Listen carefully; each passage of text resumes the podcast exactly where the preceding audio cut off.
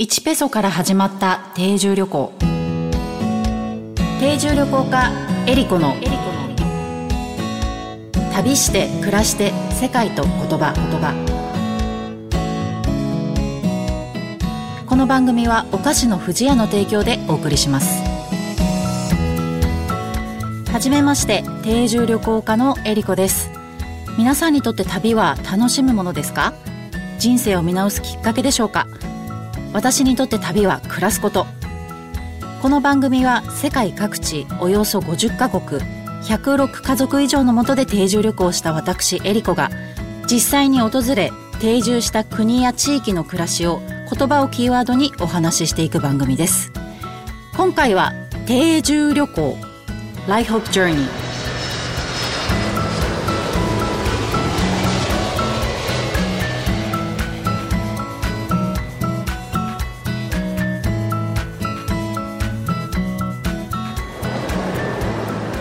さて、えー、先ほどから出てきているこの定住旅行という言葉なんですけれども、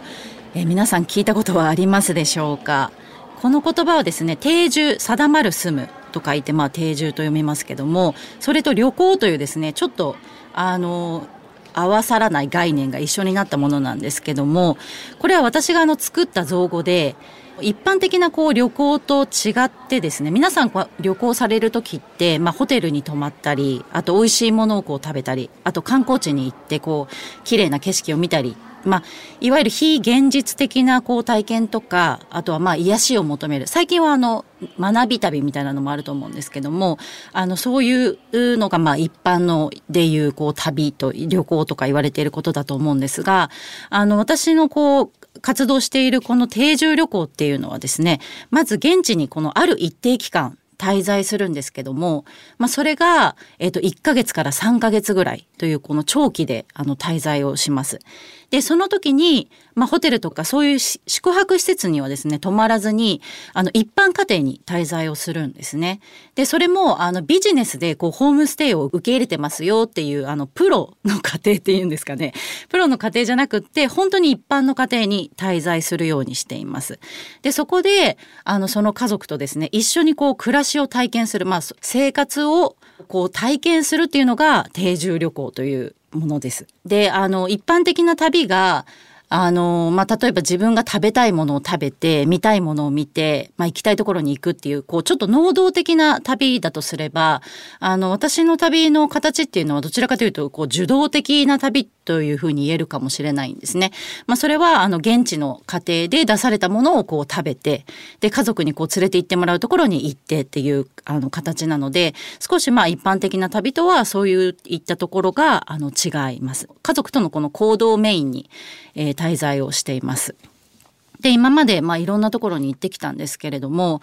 で、まあ、なぜこの定住旅行家という形をとっているかというとですね、あの、私の一番興味があるのが、まあ、旅そのものではなくって、あの、人がこう、どうやって生きてるかっていうことですね。こう、日々の営みをこう、どういうふうに、あの、生活をして暮らしているかということにすごく興味があるんですね。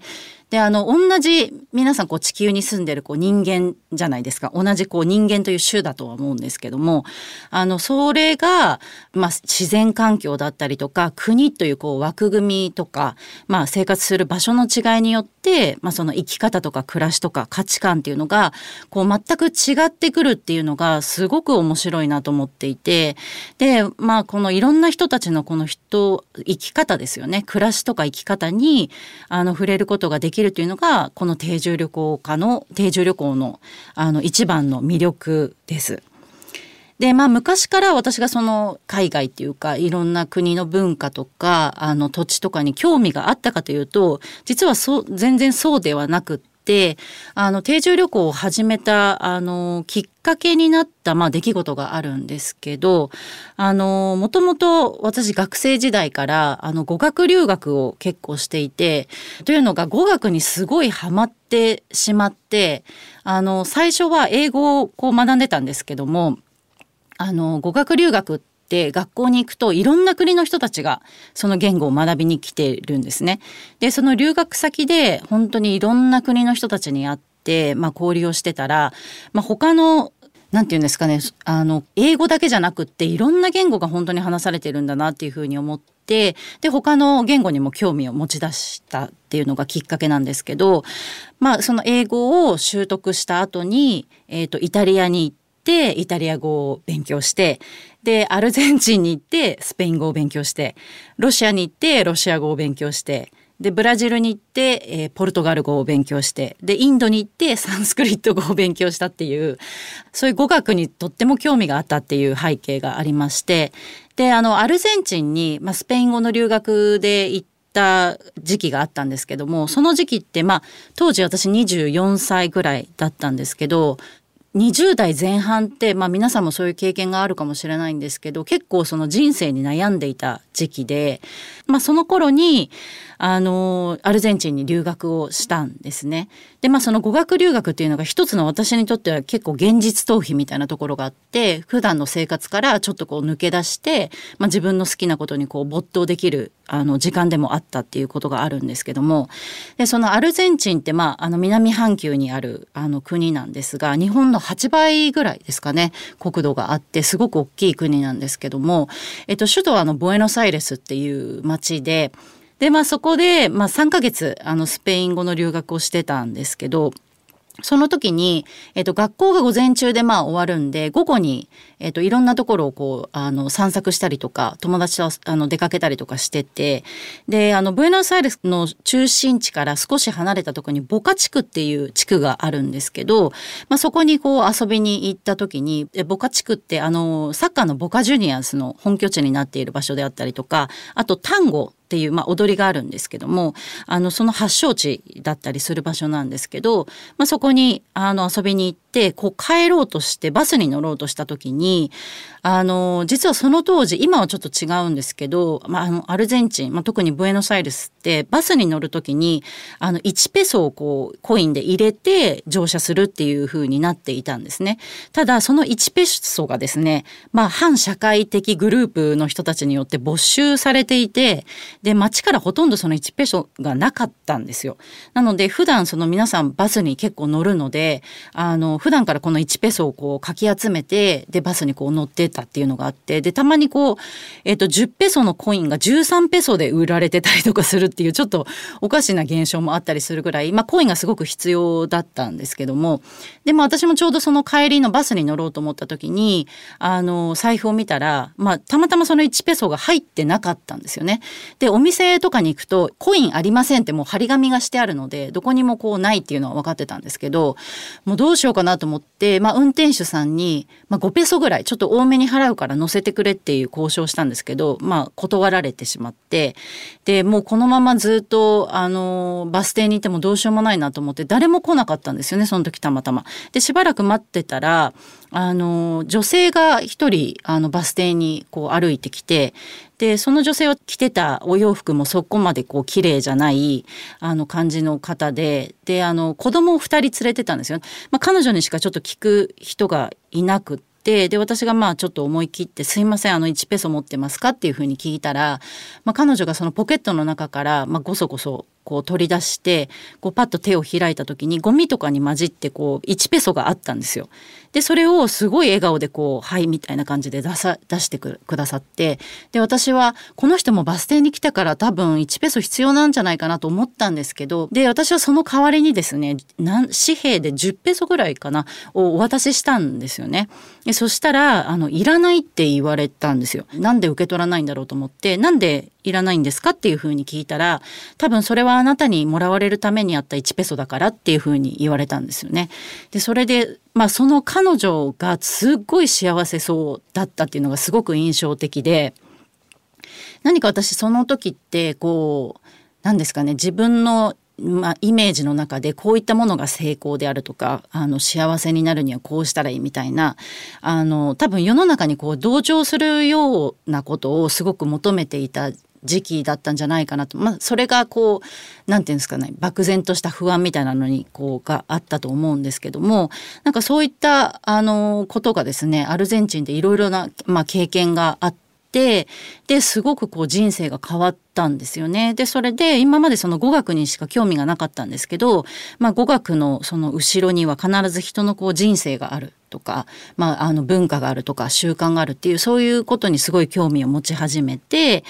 で、それでまあアルゼンチンの留学から日本に帰ってきて、まあアルゼンチンでこういう経験をしたんだっていう話をしたら、いやいや南米ってもうすごい危ないでしょみたいな話とか、すごくこうマイナスなイメージがあって、たんですよね。で、それがなんかすごい悔しくって、あんないい経験をしたのに、で、まあ中南米っていう地域が、その日本、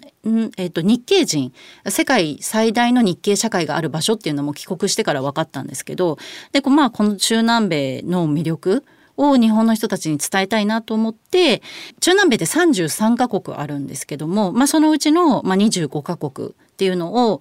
旅をしたんですね。2012年に旅をして、えっと、1年4ヶ月をかけて旅したんですけど、まあ、その時に、あの、ホテルとかには泊まらずに、現地の家庭に滞在をして、まあ、本当に交流をしながら、で、その中南米の魅力を伝えたい。まあ、架け橋になりたいなと思ったんですよね。で、日本に帰国して、で、それから、あの、まあ、中南米の地域だけじゃなくて、他の国の魅力もう自分の足で出かけていって伝えたいなというふうに思ってただそういった職業っていうのがあのなかったのででそれで自分でこう定住旅行家という名前をつけて活動し始めたっていうのがあります。えー、定住旅行、えー、興味が出た方、えー、ぜひ私のエリコのウェブサイトも覗いてみてください。旅して暮らして世界と言葉言葉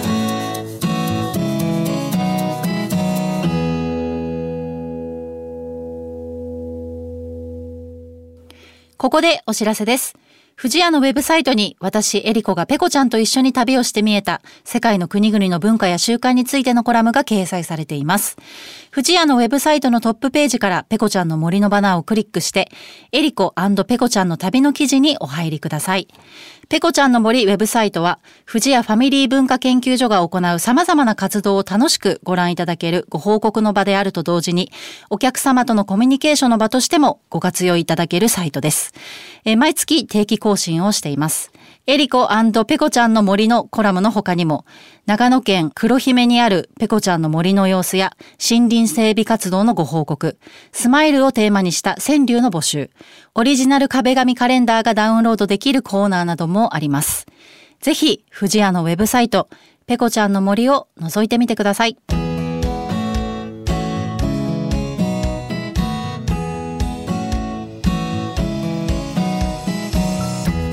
番組では皆様からの質問やコメントリクエストも大歓迎です。旅についてや海外の暮らしについての質問あなたの旅への思いなどをお送りください。メッセージの宛先はメールアドレス eriko.joqr.net までです。え次回からはコーカサスのジョージアを舞台にしてお話をお届けしたいと思います。それでは次回も旅しましょう。旅して暮らして世界と言葉お相手は定住旅行家エリコでした Have a good journey!